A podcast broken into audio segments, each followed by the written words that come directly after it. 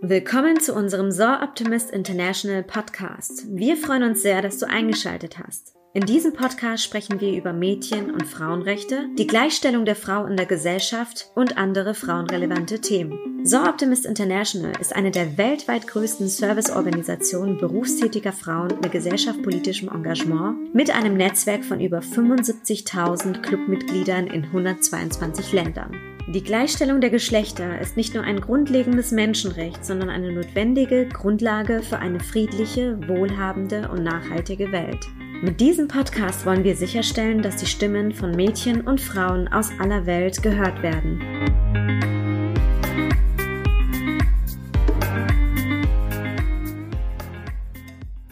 Herzlich willkommen, liebe Hörerinnen und liebe Hörer, zu unserem neuen Podcast. Heute freue ich mich sehr, unsere Preisträgerin des Soroptimist Deutschlandpreis 2021 vorstellen zu dürfen. Den Preis hat die Malisa Stiftung gewonnen. Und bevor ich mit der Leiterin der Malisa Stiftung, mit Frau Karin Heißecke, ins Gespräch gehe, stelle ich mich euch kurz vor. Mein Name ist Manuela Nitsche und ich bin zurzeit als Vizepräsidentin von Soroptimist International Deutschland tätig. Außerdem bin ich im Team Öffentlichkeitsarbeit mit dabei und bei dieser Arbeit habe ich die Malisa Stiftung kennengelernt. Und jetzt freue ich mich sehr, hier bei uns im Podcast Frau Heiseke begrüßen zu können. Hallo, liebe Frau Heiseke. Ja, hallo, Frau Nietzsche. Vielen Dank für die Einladung. Ja, sehr gerne. Vielen Dank, dass Sie sich die Zeit nehmen. Sie sind ja, wie ich schon gerade erwähnt hatte, Leiterin der Malisa Stiftung und schon lange und sehr arbeitsintensiv für die Malisa Stiftung im Einsatz. Was verbirgt sich denn hinter der Malisa Stiftung? Also wann wurde sie gegründet und wie kam es überhaupt dazu? Ja, die Malisa Stiftung wurde 2016 gegründet von den Stifterinnen äh, Maria und Elisabeth Furtwängler, daher auch der Name Malisa. Und ähm, Maria und Elisabeth Furtwängler waren schon viele Jahre äh, vorher schon ähm, aktiv äh, zum Thema Beendigung von Gewalt gegen Frauen und Mädchen und Stärkung von Frauen und Mädchen, vor allem im globalen Süden. Also sie hatten ja zum Beispiel bereits 2011 das äh, Malisa Home auf den Philippinen gegründet. Das ist ein Schutzhaus für Mädchen, die von ähm, Menschenhandel zum Zwecke der sexuellen Ausbeutung betroffen sind. Und sie haben im Kontext ihrer Arbeit mit dem Malisa Home sich äh, immer tiefer beschäftigt mit den Fragen rund um Beendigung von Gewalt gegen Frauen und Mädchen und äh, sich auch immer mehr angeschaut, wie die Situation eigentlich in Deutschland ist. Und in dem Kontext wurde ihnen bewusst, dass sie sich auch gerne in Deutschland mehr für das Thema engagieren wollten. Und so äh, haben sie den Entschluss gefasst, eine Stiftung zu gründen. Und ich habe die beiden von Anfang an dabei begleitet.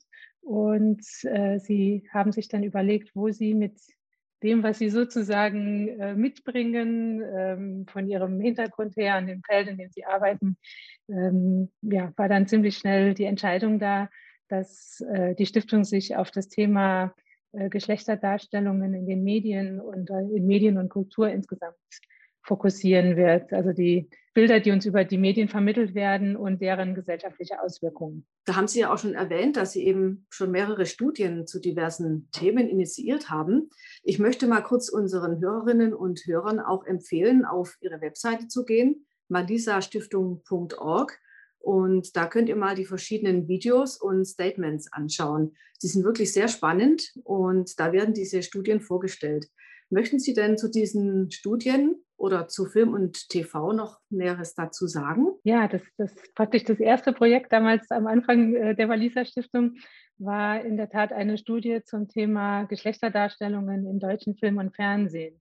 Also wir haben damals in einem ersten Schritt haben wir uns äh, zusammengetan mit verschiedenen Gruppen, die in Deutschland äh, zu dem Thema Geschlechtergerechtigkeit in den audiovisuellen Medien arbeiten, also beispielsweise Prokote Film, die hießen damals noch Prokote Regie, sind ja inzwischen gewachsen sozusagen zu Prokote Film und anderen ähm, aktiven Menschen und Organisationen in diesem Feld. Und ähm, wir haben gemeinsam überlegt, okay, was ist es denn, was bräuchte es denn in Deutschland? Was ist die Lage im Moment? Und dabei wurde deutlich, dass wir äh, für Deutschland noch gar keine Datenlage hatten. Also es gab so ein, äh, fast wie so ein Bauchgefühl, dass es da eine, eine Schieflage gibt äh, beim Film und Fernsehen bezüglich äh, Geschlechterdarstellungen, also wie häufig Männer und Frauen vorkommen und wie sie dargestellt werden. Aber es gab tatsächlich noch gar keine Datenlage dazu. Also die letzte Studie, die auch nur einen Teil der audiovisuellen Landschaft abdeckte, die lag schon zehn Jahre zurück. Und, ähm, und so haben wir dann uns auf den Weg gemacht und als erstes Projekt halt die, eine große, umfassende repräsentative Studie zum Thema Geschlechterdarstellungen im deutschen Film und Fernsehen initiiert, auf den Weg gebracht äh, und haben dafür auch eine ganze Reihe Partner aus der Branche gewonnen. Also wir haben die vier großen deutschen äh, Fernsehsendergruppen gewonnen und drei große Filmförderanstalten und haben dann gemeinsam mit diesen Partnern äh, diese Studie, die von der Universität Rostock von Professorin Doktorin Elisabeth Brommer umgesetzt wurde, dann auf den Weg gebracht und hatten damit dann zum ersten Mal eine repräsentative Datenlage bezüglich Geschlechterdarstellungen im Film und Fernsehen. Und die hat dann tatsächlich auch gezeigt, also gewissermaßen das äh, Bauchgefühl bestätigt, es tatsächlich eine Schieflage gibt. Also dass insgesamt auf Bildschirm und Leinwand doppelt so viele Männer wie Frauen in, ähm, in äh, äh Schlüsselrollen, also in den als Protagonistinnen oder Protagonisten zu sehen sind, dass Frauen, je älter sie sind, sukzessive vom Bildschirm verschwinden, dass Frauen kaum als Expertinnen zu Wort kommen. Ähm, und äh, dass es, was vielleicht am überraschendsten noch war, war, dass es im Kinderfernsehen sogar noch unausgeglichener ist als im Erwachsenenfernsehen. Das ist ja Wahnsinn. Das ist ja auch echt interessant. Ich war ja mal beim Bayerischen Staatsministerium für Familie, Arbeit und Soziales eingeladen. Und da gab es ja auch einen Vortrag, einen sehr, sehr interessanten Vortrag von Frau Dr. Maja Götz. Mit der hatten Sie ja auch schon zusammengearbeitet. Und da ging es um Geschlechterdarstellungen in Musikvideos oder Selbstinszenierung von jungen Frauen. Wollen Sie da noch äh, da ein bisschen was dazu sagen? Da gab es ja so Rezeptionsstudien, gell? Ja, da haben wir zusammen mit ähm, Dr. Maya Götz und dann und auch wieder mit der Uni Rostock und auch der Filmuni Babelsberg haben wir da ein äh, ganzes Paket sozusagen von Studien auch auf den Weg gebracht. Äh, und unser Anliegen dabei war, nachdem wir Film und Fernsehen angeschaut haben, was ja so Medien sind, die dann eher so ein bisschen von den älteren Generationen angesehen werden, wollten wir auch schauen, ähm, wie es aussieht bei den audiovisuellen Medien, die halt von der jüngeren Generation konsumiert werden. Und da haben wir uns angeschaut, unter anderem Musikvideos und insgesamt die beliebtesten Kanäle auf YouTube und auch Instagram. Und wie Sie eben schon erwähnt haben, hat dann Maya Götz äh, dazu auch Rezeptionsstudien gemacht, also wie Musikvideos äh, von Kindern und Jugendlichen, die die sich regelmäßig anschauen, wahrgenommen werden, wie äh, auch die, die Influencerinnen und Influencer äh, von äh, jungen Menschen wahrgenommen werden. Also ob es eine Beziehung gibt dazwischen, welchen Influencern oder Influencerinnen ähm, die jungen Menschen folgen und was sie für, selbst für ein Körperbild haben und welche Vorstellungen, wie zum Beispiel eine ideale Frau oder ein idealer Mann ist. Da, ja, da haben sich auch interessante Ergebnisse gezeigt. Einmal, was für uns spannend war, war, dass diesen ja häufig so als, ähm, ich sage jetzt mal so als selbstbestimmter wahrgenommenen sozialen Medien, also bei YouTube und Instagram, wo es ja heißt, da können alle Menschen äh, sich so darstellen, wie sie wollen. Das ist gleichermaßen offen für alle, gleichermaßen zugänglich. Ähm, da hat sich gezeigt, dass da der, unter den beliebtesten Kanälen das Geschlechterverhältnis ebenso wie beim Film und Fernsehen auch eins zu zwei war, also zwei Männer äh, für jede Frau sozusagen und dass das auch bei den beliebtesten Musikvideos auch so war und dass außerdem die Jugendlichen, die diese Medien konsumieren, dadurch beeinflusst waren. Also zum Beispiel äh, war es so, dass äh, Mädchen, die, die bestimmten Influencerinnen folgen, sich dann häufiger, also die zum Beispiel so Beauty- äh, oder Mode-Influencerinnen folgen, auch deutlich häufiger ihre eigenen Fotos, die sie von sich selbst beispielsweise auf Instagram gezeigt haben, da auch äh, deutlich stärker zum Beispiel, also die, die Bilder verändert haben, also zum Beispiel die Zähne heller gemacht oder die Haut äh, gleichmäßiger oder ja auch andere Körperfaktoren, die dann durch die, die, die Filter und die Bildmanipulationen, die da möglich sind, äh, verändert wurden. Und äh, was bei den Musikvideos, äh, was da auch ganz spannend war, war, dass die äh, Jugendlichen, die mehr Musikvideos angeschaut haben, auch äh, häufiger geantwortet haben auf die Frage, wie eine ideale Frau oder ein ideales Mädchen aussieht, die häufiger geantwortet haben, dass sie hübsch und dünn sein soll, ähm, anstatt zum Beispiel lustig oder intelligent. Und ähm, bei, den, bei der Vorstellung, wie ein idealer Mann zu sein, äh, sein sollte, idealerweise, waren die äh, Rückmeldungen sowohl von jungen Frauen als auch von jungen Männern am häufigsten, dass der ideale Mann stark sein soll. Also das, da gab es auch eine ganz äh, starke, ja gewissermaßen sehr traditionelle Zuschreibung von Männlichkeit, also dass Männlichkeit immer mit Starksein verbunden sein muss was ja sehr einschränkend ist. Ne? Also es ist für junge Frauen es ist einschränkend, wenn sie vor allem schlank und hübsch sein sollen. Ne? Und für, für junge Männer ist es auch sehr einschränkend, wenn äh, sie immer nur stark sein sollen. Also es schränkt ja für beide Geschlechter äh, sehr stark ein, wie sie sich in ihrer ganz eigenen Persönlichkeit ausleben können. Ja, klar. Aber was glauben Sie denn, woher das kommt, dass diese YouTube-Kanäle oder die beliebtesten Kanäle von Frauen eher so traditionelle Geschlechterrollen vermitteln? Also eben Beauty, Mode, Kochen, wie Sie es gesagt haben. Ja, das war auch etwas, was uns auch ähm, überrascht hat, dass tatsächlich bei den, den beliebtesten Kanälen, also bei denjenigen, äh, die von, von weiblichen äh, Influencerinnen gemacht wurden, dass da auch deutlich stärkere, traditionelle, wie Sie es eben beschrieben haben, äh, Rollenbilder vermittelt wurden. Ne? Also dass sie, es ging eher um Beauty oder es ging um, ähm, wie man sich zu Hause schön macht. Also Frauen waren deutlich häufiger im Inneren zu sehen, während äh, Männer in ganz vielen unterschiedlichen Rollen und auch draußen in der Außenwelt äh, zu sehen waren. Ne? Also wie, was ja eher so an die 50er Jahre erinnert, dass die Frau im Heim geblieben ist und der Mann für das äußere, die äußere Welt sozusagen zuständig war. Und das hat sich tatsächlich bei den beliebtesten YouTube-Kanälen auch gespiegelt. Und was in dem Kontext sehr interessant war, war eine ähm, Befragung, also qualitative Interviews mit einer Reihe von YouTuberinnen die ergeben hat, dass die Faktoren, die dazu beitragen, welche Inhalte die YouTuberinnen machen, dass die äh, beeinflusst sind unter anderem dadurch, wo sie auch Möglichkeiten haben, Geld zu verdienen. Denn für viele, also viele, die sich sehr intensiv äh, als YouTuberin oder YouTuber engagieren, ähm, verdienen damit ja auch ihren Lebensunterhalt oder zumindest einen Teil davon. Da ist es so, dass Frauen halt häufiger dann auch zum Beispiel, wenn sie Beauty machen, dann halt auch Angebote kriegen, beispielsweise von Kosmetikfirmen oder auch von Modelabels. Und dass es für sie dann auch eine Möglichkeit ist, darüber sich dann halt auch ein Einkommen zu erwirtschaften, während äh, sie das, wenn sie zum Beispiel Politik oder Comedy machen würden, diese Möglichkeit nicht mehr hätten. Das heißt, da steht auch ein wirtschaftlicher Faktor dahinter. Ein weiterer äh, wichtiger Faktor, der auch genannt wurde, war, dass weibliche YouTuberinnen, wenn sie aus ihrer, aus den äh, vermeintlich typisch weiblichen Bereichen, wie beispielsweise Beauty und ähnliches, heraustreten und in andere Bereiche gehen, dass sie da auch mehr negative Kommentare bis hin zu äh, Hasskommentaren erleben. Und dass sie sich äh, deshalb auch dafür entscheiden, halt in diesen, ich nenne es jetzt mal eher sicheren Bereichen zu bleiben, anstatt sich darauf, äh, also dem praktisch auszusetzen, dass sie äh, diese negativen mhm bis zu Hasskommentaren, die ja manchmal auch tatsächlich von, von der Online-Welt auch in die, in die reale Welt sozusagen dann auch überschwappen, sich dem auszusetzen. Ja, Wahnsinn. Also ich kann den Hörerinnen und Hörern wirklich nur empfehlen, mal auf die Webseite zu gehen von Ihnen und sich das mal alles anzuschauen und anzuhören. Also es ist sehr, sehr interessant. Ähm, ich erkläre jetzt auch sehr gerne mal, was es mit dem Soroptimist Deutschland Preis auf sich hat.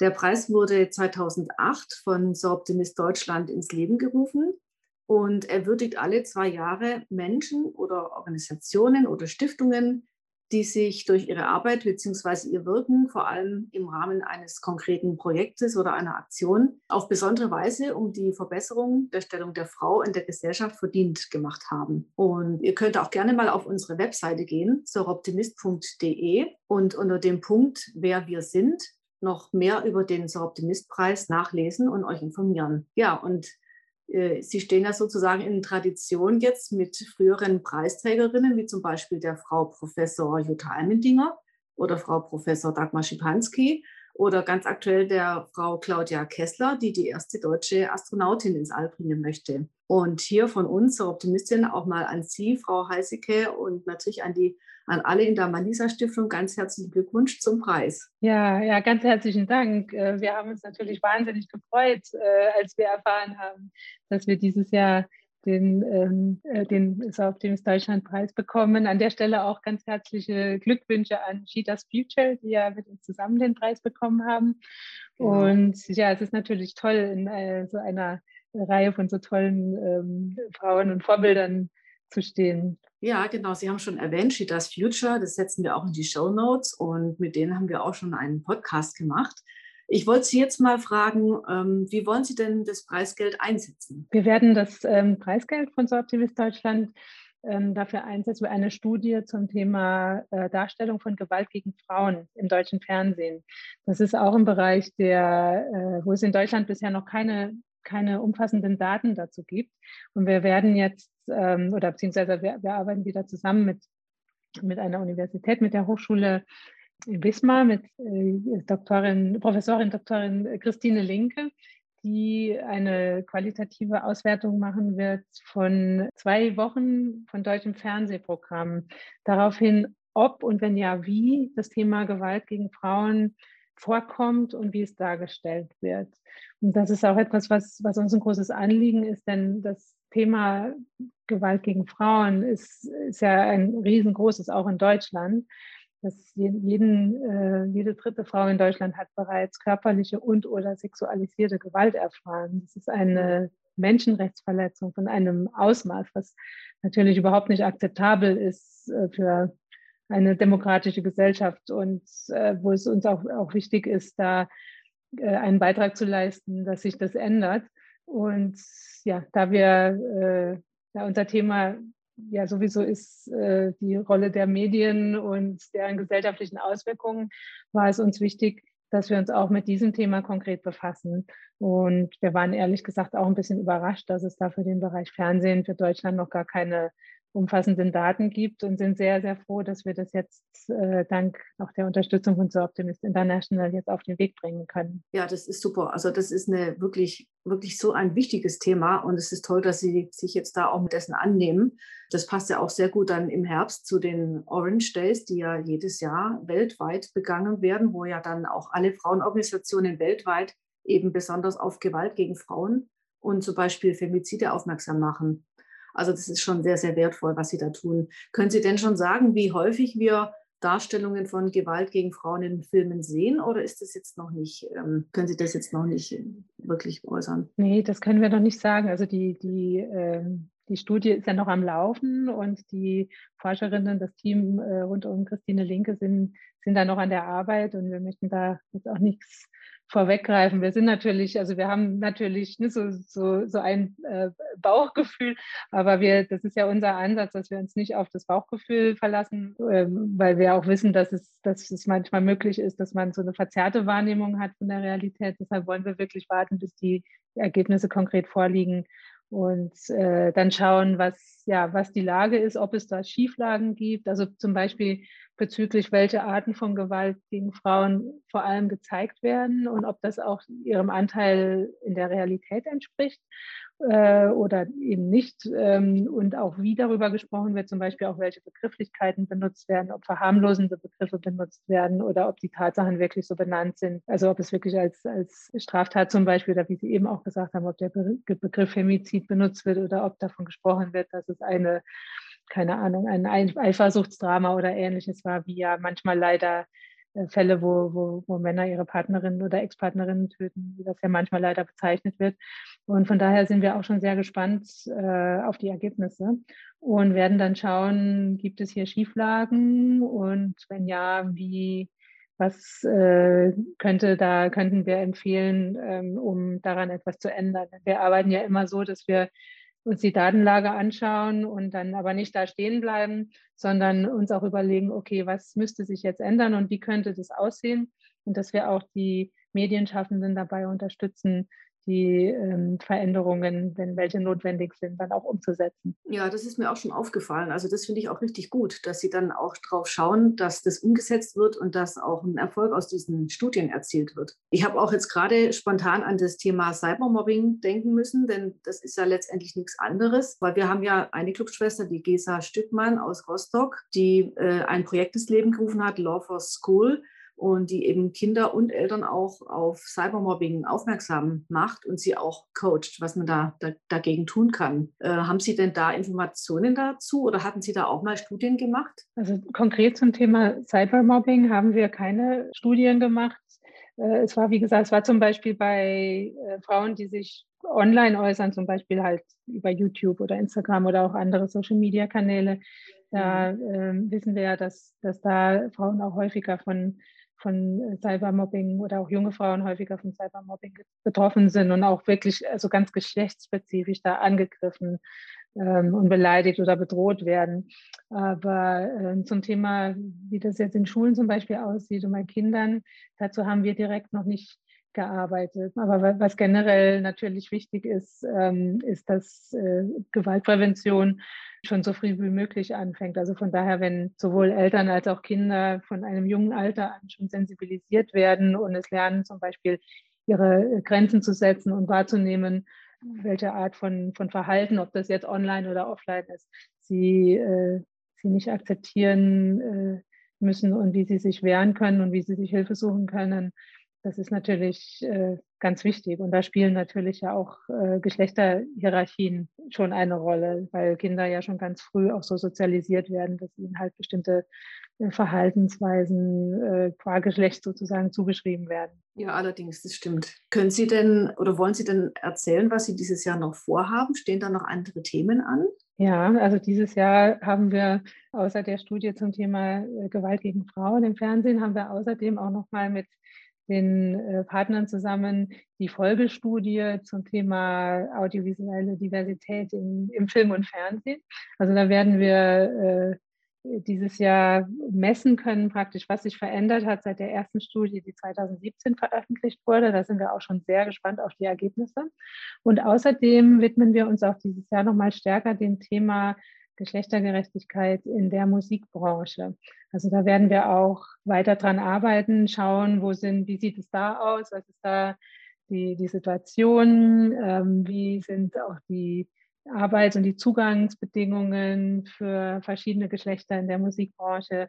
Da werden wir auch mit äh, verschiedenen Partnern, die in Deutschland in diesem Feld arbeiten, zum Beispiel mit Music Women Germany und mit der Initiative Key Change, ähm, werden wir auch eng dazu zusammenarbeiten. Hm, super, das klingt aber auch echt interessant. Haben Sie denn irgendeine Empfehlung oder haben Sie aufgrund Ihrer Arbeit Tipps oder Anregungen oder ja, Hinweise, die Sie unseren Hörerinnen, ich sage jetzt mal speziell unseren Hörerinnen geben wollen? Wir würden natürlich allen Hörerinnen und allen Hörern ähm, empfehlen, beziehungsweise vielmehr, wir würden sie einladen, sich bewusst mit Medieninhalten zu beschäftigen. Ne? Häufig ist es ja so, dass uns bestimmte Sachen, bestimmte Schieflagen und äh, Ungerechtigkeiten oder auch äh, stereotype Darstellungen, dass die uns gar nicht unbedingt auf den ersten Blick ähm, auffallen, weil wir so daran gewöhnt sind. Ne? Der Mensch ist ja ein Gewohnheitstier, wie es so schön heißt. Und wir haben ja alle diese, diese ganz äh, unbewussten Voreingenommenheiten, die, mhm. äh, ja, für die wir gar nichts können, sozusagen. Also es mag sein, dass wir das gar nicht bewusst machen.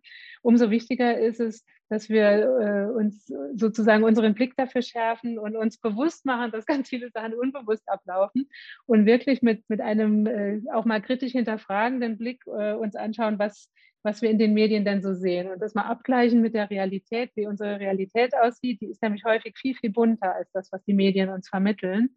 Und äh, da können wir natürlich auch als, als Medienkonsumentinnen und Konsumenten natürlich auch bewusste Entscheidungen treffen, äh, was wir uns anschauen wollen und ob wir ähm, wirklich das, das ganze gesellschaftliche Spektrum, äh, das es ja in der realen Welt gibt, ob wir auch äh, Medieninhalte konsumieren wollen, die das auch eher abdecken oder ob wir uns bei unserem Medienkonsum nur auf bestimmte kleine Ausschnitte der Gesellschaft fokussieren wollen. Weil beispielsweise auf, äh, gerade auf den sozialen Medien ist es ja so, wir haben uns halt die beliebtesten Kanäle angeschaut, also die mit den meisten Followers, die, die dann halt auch äh, wirtschaftlich sozusagen am lukrativsten sind. Aber es gibt ja mal abgesehen von denen, gibt es ja auch ganz, ganz viele andere Angebote, die auch deutlich diverser sind, wo man viel größere Vielfalt sieht. Ähm, und wir können uns ja alle auch jederzeit entscheiden, was wir sozusagen konsumieren wollen. Und das äh, bewusste Wahrnehmen und ähm, auch mal was anderes ausprobieren, sozusagen, äh, ist, ist da schon ein erster guter Schritt. Und äh, ja, und generell auch das Thema anzusprechen, das Thema ja im privaten Umfeld oder im beruflichen Kontext anzusprechen. Und äh, ja, je mehr Diskussion es dazu gibt und je mehr äh, Bewusstsein zu dem Thema, desto schneller kann sich auch was verändern. Ja, also das stimmt. Das war jetzt auch ein wirklich sehr sehr wertvolles Schlusswort, denn wir Konsumenten und Konsumentinnen haben es ja letztendlich in der Hand. Und wir könnten auch eben entscheiden, was dann da genutzt wird oder tun es ja auch, aber wir sollten es wirklich viel bewusster entscheiden, was wir da nutzen, was nicht. Also vielen, vielen Dank ich danke auch den Zuhörerinnen und Zuhörern. Ich hoffe, ihr habt viele Inputs bekommen aus diesem Podcast und ich kann, wie gesagt, nur noch mal die Seite sehr empfehlen, manisastiftung.org. Und an Sie, Frau Heiseke, auch noch mal vielen Dank für Ihre Zeit und für dieses sehr interessante Gespräch. Ja, vielen Dank an Sie, Frau Nietzsche. Ja, ich bin gespannt auf die Studienergebnisse. Wir werden uns ja dann im Herbst auch noch mal spätestens im Herbst sozusagen sprechen. Und ähm, da bin ich sehr gespannt, was da dann alles rausgekommen ist, spätestens zu den Orange Days. Also alles Gute bis dahin und viel, viel Erfolg. Ja, vielen Dank. Ihnen auch alles Gute. Danke.